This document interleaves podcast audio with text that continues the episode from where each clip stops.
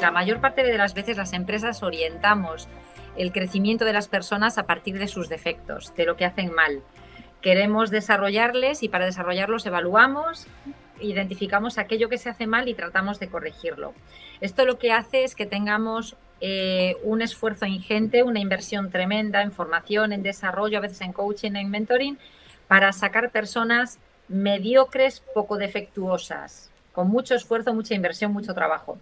Sin embargo, uno de, los descubrimientos que yo hice trabajando y que, es lo que me ha traído aquí, eh, fue que cuando nos orientamos realmente a trabajar eh, los aspectos que realmente la persona hace bien, cuando nos enfocamos bien en las fortalezas, en las competencias, en los conocimientos que una persona tiene para desarrollarlos, con muy poco esfuerzo, con muy poca inversión, conseguimos personas extraordinarias. Y cuando una persona se siente extraordinaria, es cuando da lo mejor de sí misma y cuando empieza a funcionar en plenitud. Para mí esa sería una base, para mí es la palma de la mano, luego podríamos sacar de cada dedo una, alguna acción más, pero desde luego esa es básica, que no nos orientemos tanto a lo que las personas hacen mal y tienen que corregir, como a aquellas, eh, aquellos aspectos de la persona que la hacen eh, desarrollar su mejor condición. Ahí es donde las personas y las empresas pueden sacarlo mejor y hacemos la singularidad de cada individuo, eh, crear la singularidad de la organización. De esa manera las personas trabajan en plenitud. El gran error dentro de las compañías es querer trabajar la felicidad de sus empleados con iniciativas aisladas. ¿Y, a qué me refiero con, iniciativas aisladas? ¿no? Cuando hablamos de iniciativas aisladas es eh, cuántos casos no hemos visto empresas que presumen de ser empresas felices y que lo que acaban haciendo son poner una cestita de fruta en la, en la oficina o poner unas frases motivacionales aquí en el fondo de la pared que yo tengo aquí o que te llevan a hacer un team building una vez al año, ¿no? Eso no dejan de ser iniciativas aisladas, cuando hay que tener en cuenta que hacer feliz al empleado hoy en día es eh, muy complicado, ¿no? Porque los puntos que demanda, a diferencia de hace años atrás, que podían ser un buen salario y una estabilidad, eh, se quedan cortos, ¿no? Hoy el empleado está pidiendo cosas, cosas como flexibilidad horaria, un buen ambiente laboral, eh, que pueda desarrollar sus habilidades en el lugar de trabajo, sentirse realizado con lo que hace, aportar a la sociedad tener un buen líder, sentirse formado, reconocido. Si queremos hacer felices a nuestros empleados, no se trata de, crear iniciativas aisladas, se trata de saber qué estamos haciendo, por qué lo estamos haciendo y cómo lo estamos haciendo, ¿no? Que creo que esto es lo más importante. Pones una fruta en la oficina y esto no te hace una empresa feliz, ¿no? Hay, hay muchos cambios y yo lo primero que diría es que tienes que ir paso a paso, es decir, no vas a conseguir un cambio radical en semanas ni en meses. Hablamos de transformaciones que a veces duran, pueden durar años. Pero lo primero siempre para mí es la parte justamente de, no quedarte en lo superficial, sino ir un poco a, lo más profundo. ¿no? Y para mí esto tiene que ver con preguntar a tu equipo qué es lo que les interesa, qué es lo que les haría felices, cómo les puedes ayudar, tener un tipo de conversaciones distintas que muchas veces en las empresas no tenemos no, es que no queramos, pero que no tenemos tiempo de, tenerlas, ¿no? Y hay que buscar esos espacios para poder tener esas conversaciones. Teniendo en cuenta que, oye, que es verdad que es un tiempo que tienes que dedicar, pero que si luego lo valoras en la fotografía entera, verás que vas a ahorrar muchísimos dolores de cabeza, muchísimos problemas eh, que se van a, evitar gracias a hacer una apuesta por tu, por tu equipo y por, eh, por la felicidad de estos para mí la gratitud es muy importante. Entonces yo quiero siempre transmitir tanto al individuo, individuo como lo que resulta, como a la organización, que la gratitud es muy importante. Primero, es una herramienta o un ejercicio muy fácil y muy impactante para el individuo, para llegar a la felicidad, porque cuando estamos agradeciendo cuando estamos recordando todas las cosas que tenemos, eh, en nuestro cerebro pasan cosas y nos lleva al optimismo, a, ver las situaciones más positivas, a eliminar el estrés, pero también en una, en una empresa eh, se han investigado y se han dado cuenta que si a un em, empleado lo elogias cuatro veces por año, y eso no es mucho, cuatro veces por año, eh, la retención de los empleados en el primer año sube del 80% al 96%. Imagínate de 100 personas que llegan a la empresa, en vez de irse 20, se van solo 4 y estos son ahorros de cientos de miles de, de euros. Y yo siempre también la felicidad cuando voy a empresas lo enfoco así. Al final son unos hábitos. Tenemos buenos hábitos y malos hábitos y es lo ha dicho antes eh, David que esto tarda, ¿no? Mucha gente piensa que todo esto va rápido, que con, pongo dos ponentes y ya todos se ponen felices o, pongo un futbolín en la cafetería y ya estoy haciendo mucho y no es así. Y yo creo también es muy importante eh, darse cuenta que ser feliz no significa que tenemos que estar feliz todos los días. Que primero, como dijo Belén, es un trabajo, es un trabajo ser feliz. Son muchos ejercicios que puedes hacer. También significa que tienes que aceptar los días malos. Yo, por ejemplo, ahora he tenido tres días malos, no sabía por qué, pero bueno, es como dices, pues, pues vaya, ¿no? Hago lo mejor que puedo, pero que cuando yo en España, en España son muy críticos con el tema de la felicidad, mientras los americanos ya están en el aplicando esta ciencia en la Casa Blanca, en, el Pentágono, en todas las grandes empresas. En España hay mucho criticismo, ¿no? Como si fuéramos, yo siempre he dicho, como si fuéramos idiotas, tontos, que, ponemos la nariz del payaso, pero no es así. Hay una ciencia y muy poderosa. Es verdad que aquí en España eh, hay mucho criticismo en torno a, la felicidad laboral en cuanto a disciplina y en cuanto a cuidar de los empleados. ¿no?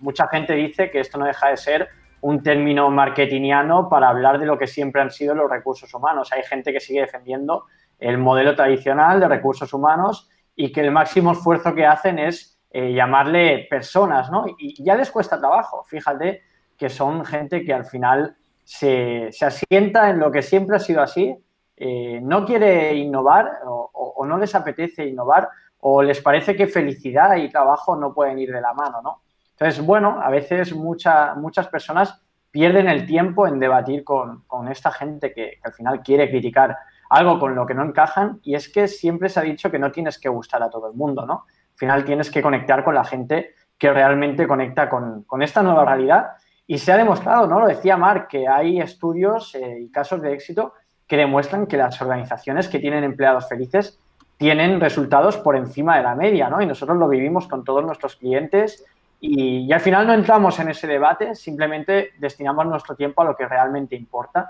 que es ayudar a nuestros eh, clientes, a nuestras empresas, a conseguir que a través de unos empleados felices tengan clientes más felices y en consecuencia puedan conseguir mejores resultados de negocio.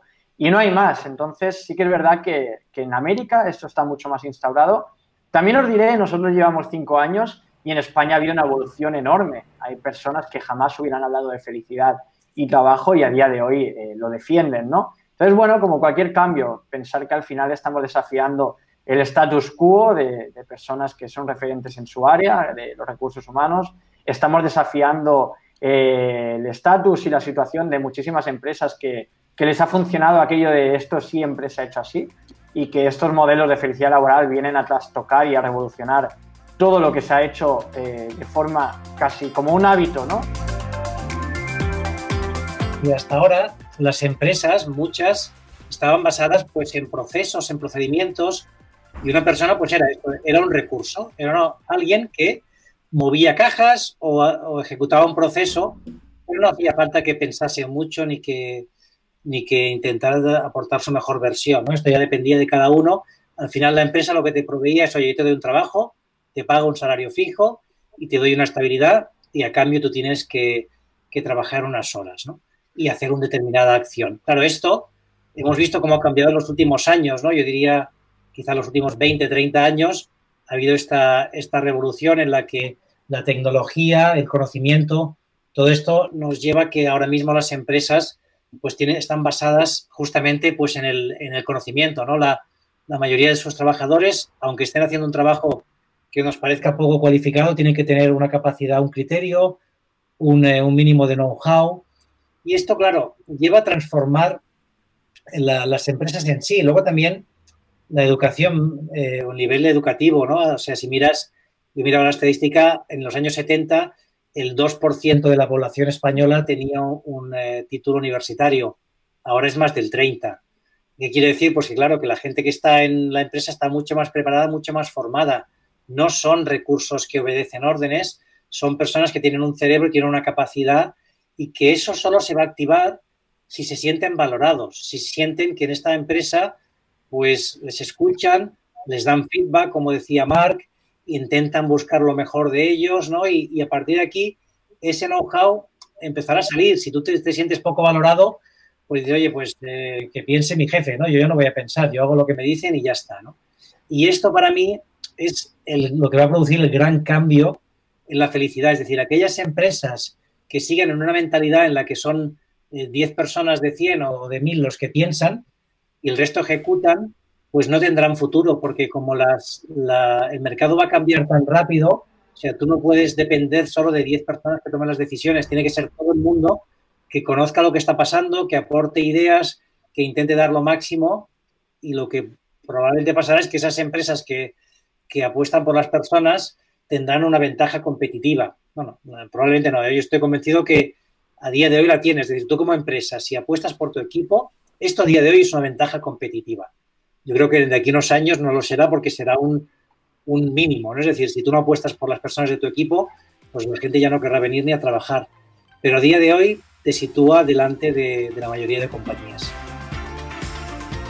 ¿Qué quiere una empresa? Pues que quieren vender, ¿no? Entonces, comerciales optimistas venden un 56% más que sus compañeros pesimistas o neutros. ¿Qué queremos? ¿Ser más productivo? Pues la productividad, y todo esto son investigaciones, estudios. Eh, gente optimista, feliz, trabajadores felices son un 15 a 30% más productivo. ¿Qué más? Eh, soft skills, mm, son mejores líderes, cuando tú estás feliz, actúas de manera diferente, ¿no? Luego, otra cifra muy impresionante para mí, por eso yo siempre cuando voy a una empresa voy con estos números, porque es como, ¿qué vas a decir, no? Por ejemplo, empleados infelices toman más días de baja laboral, uno como 25 días más por mes, esos son 15 días por año. ¿Qué coste tiene esto, no? Es, es como impresionante todo esto viene de Estados Unidos, porque en Estados Unidos el Instituto Gallup hace unos años ha hecho unas encuestas y se han dado cuenta que empresas americanas pierden más de 360 mil millones de dólares cada año por la falta de eh, productividad de los empleados. Entonces, claro, estos números, diría yo, hablan un, lenguaje muy claro. Yo soy el alemán, yo siempre vengo con los números, ¿no? Pero eh, yo creo que, que, son números impactantes y al final es esto, implican todo lo que queremos. También, por ejemplo, satisfacción de cliente. Todas las empresas ahora quieren la satisfacción del cliente, es muy importante. Y ejecutivos positivos, por ejemplo, pueden mejorar la satisfacción del cliente un 42%, porque si yo, si yo trato bien a mis empleados y transmito unos eh, eh, valores, ellos también transmiten estos valores a, su, a sus clientes. Y lo que hemos dicho antes, ¿quién tiene, ¿de quién tiene que venir los cambios? Desde arriba.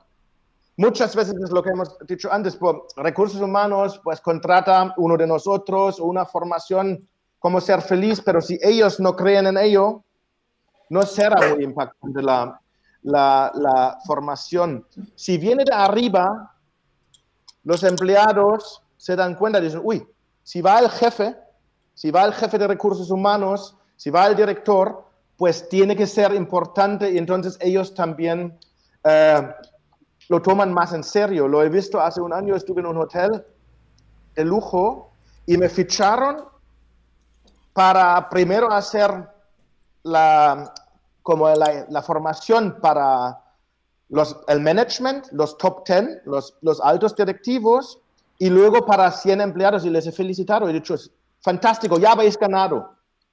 Porque como vuestros empleados ven que vosotros lo tomáis tan en serio y vais vosotros y escucháis también vosotros al rollo, pues lo van a tomar mucho más en, serio y así era. La infelicidad es improductiva, eso está demostradísimo, no hace falta que se lo digamos a nadie.